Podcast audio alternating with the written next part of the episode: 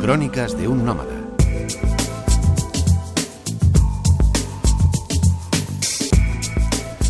Hola amigos, hoy tenemos en el estudio de nuevo a un viejo amigo, Aman Chandran, un joven diplomático indio que estuvo hace poco con nosotros contándonos su opinión sobre España y que ahora voy a pedirle que nos hable de la India.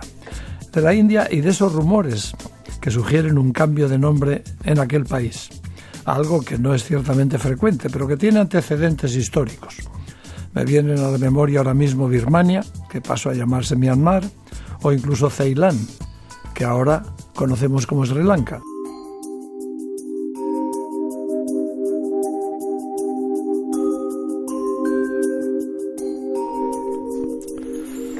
Bienvenido de nuevo a esta casa, querido Man. ¿Qué hay de cierto en esos rumores que circulan por ahí sobre el cambio de nombre de la India? Gracias de nuevo, Francisco. Sí, también he visto noticias sobre este tema y me gustaría aclarar que tanto India como Bharat son los nombres oficiales del país. El artículo 1 de la Constitución de la India dice que India, es decir, Bharat, será una unión de estados. Como ves, es solo una cuestión de uso. Eh, la India es una marca fantástica en todo el mundo, un destino turístico de primer nivel. ¿Pero tú crees que cambiar un nombre tan asentado en la historia por el de Bharat ayudaría a cambiar la imagen o la percepción histórica del país? Ah, creo que tanto India como Bharat son nombres antiguos. India fue el nombre que nos dieron y proviene del río Indo. El nombre India tiene sus raíces en persa y griego y por eso se convirtió en el ah, nombre popular del país en Occidente durante siglos. Hemos tenido muchos ejemplos de países que cambiaron sus nombres en los últimos años. Turquía, Chequia y Eswatini son algunos ejemplos. Creo que lo que importa es la sustancia.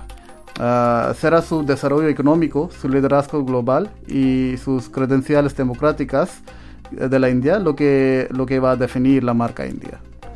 ¿A qué responde el nombre de Bharat?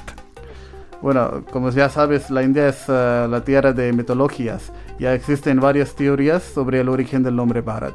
La mayoría de las fuentes coinciden en que proviene del nombre de un rey legendario de la antigua India, eh, que se llama Bharata. Históricamente se han utilizado nombres como Bharat, Bharatavarsha o Bharatakhanda para la tierra que se encuentra entre el Himalaya y el Océano Índico. Hoy en día la India se conoce oficialmente como Bharat Ganaraja en hindi. Bueno, eh, eh, muchas gracias, Aman. Tú eres de Kerala, el estado más meridional de la India y uno de los más hermosos y atractivos, aunque no de los más visitados por los españoles. ¿Qué destacarías de Kerala para los potenciales visitantes españoles? Bueno, Kerala es un pequeño estado de la India con unos 35 millones de habitantes. Es conocido por su increíble belleza natural. A pesar de su pequeño tamaño, tiene una variedad de paisajes que incluyen montañas, playas, remansos, etc. La comida es deliciosa y bastante diferente a la comida del norte de la India. Tiene una cultura única y rica con una variedad de formas de arte, festivales, etc.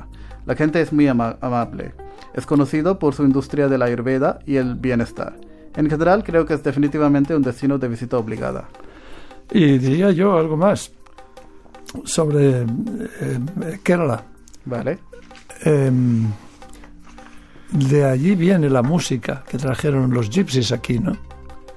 Bueno, hay teorías que es, eh, del parte del norte de la India, un estado de Rajasthan, pero bueno, sí, como... como eh, Yo descubrí el flamenco en Kerala cuando me llevaron a un festival de música allí y lo que oía, la, intensidad, la tensión, dije, pues si esto es el flamenco. y luego, claro, indagando supe que los gitanos vienen de allí, eh, salieron de la India, se descendieron por Europa, etc. Bueno, muchas gracias, Amán, por habernos ayudado a comprender algo mejor la India y este jaleo del nuevo nombre. Muchas gracias. Y gracias también a todos los oyentes por vuestra amable atención. Os habló Francisco López Saibane, Crónicas de un Nómada, Radio 5, Todo Noticias.